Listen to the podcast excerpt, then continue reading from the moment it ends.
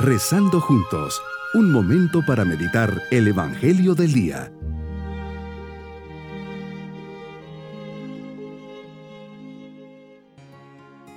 Les saludo en este día lunes de la vigésima segunda semana del tiempo ordinario.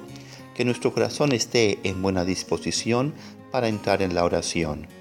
Crúzate Señor en mi camino y gáname Señor la batalla de mi entrega, encauzando hacia ti toda la capacidad de mi ser con toda la ilusión de mi vida, para que todas mis intenciones, acciones y operaciones sean puramente ordenadas en servicio y alabanza a tu divina majestad. Meditemos en el Evangelio de San Lucas capítulo 4 versículos 16 al 30.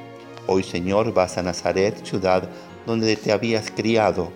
Treinta años te la pasaste ahí en tu vida oculta Entras en la sinagoga, lugar que conocías perfectamente, pues era tu costumbre hacerlo los sábados. Te levantas para hacer la lectura. Con qué reverencia te dirigías a los libros sagrados, a la Torá.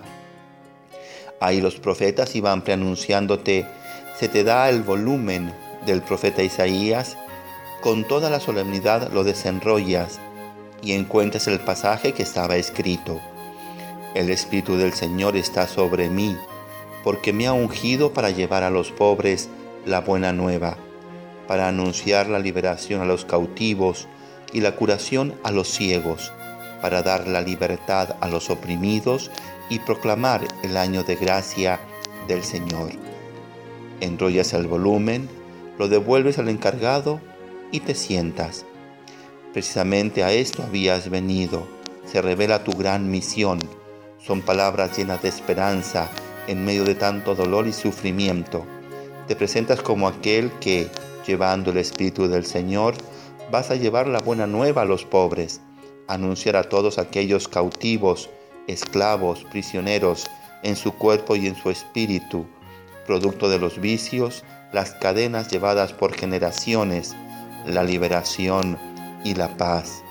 A los ciegos les darás la vista, cuántos ciegos que caminan por las calles llenos de odios, rencores, ciegos de la verdad y ciegos del bien. Señor, tú eres nuestra esperanza.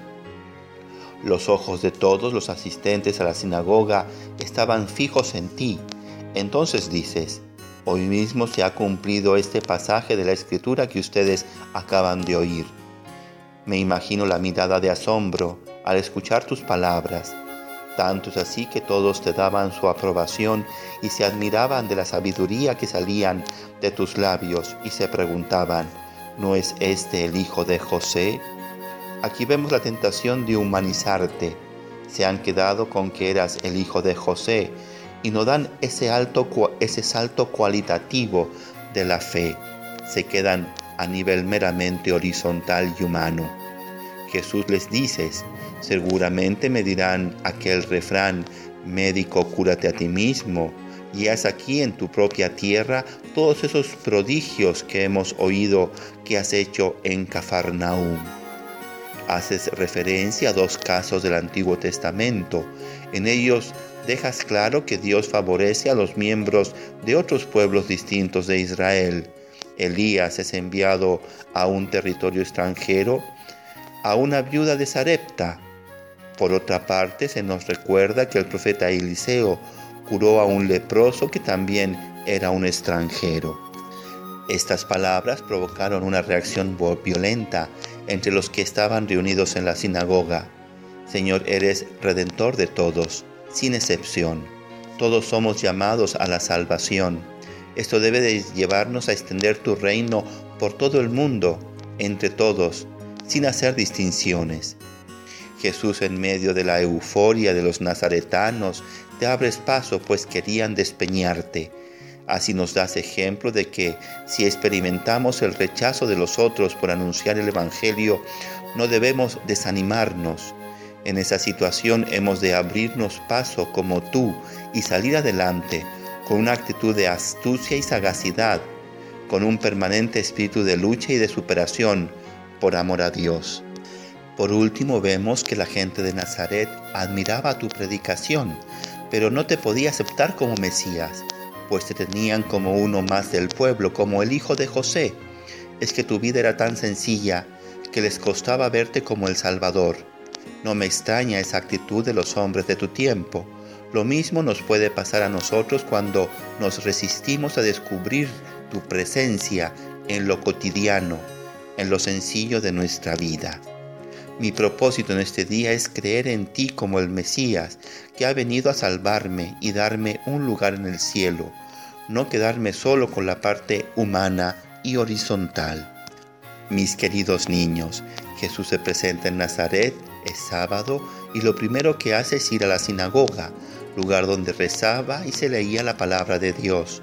Le toca leer el pasaje de Isaías que dice todo lo que vendría a ser el Mesías, sanar a los enfermos, dar la vista a los ciegos, que los sordos oigan. Jesús, al ver que lo cuestionan y lo ven solo a nivel humano y no divino, hace ver que ahí no hará milagros, pues un profeta no es bien recibido en su tierra. Lo quieren despeñar, pero se escapa.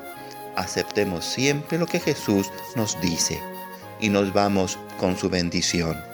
Y la bendición de Dios Todopoderoso, Padre, Hijo y Espíritu Santo, descienda sobre todos nosotros. Bonito día.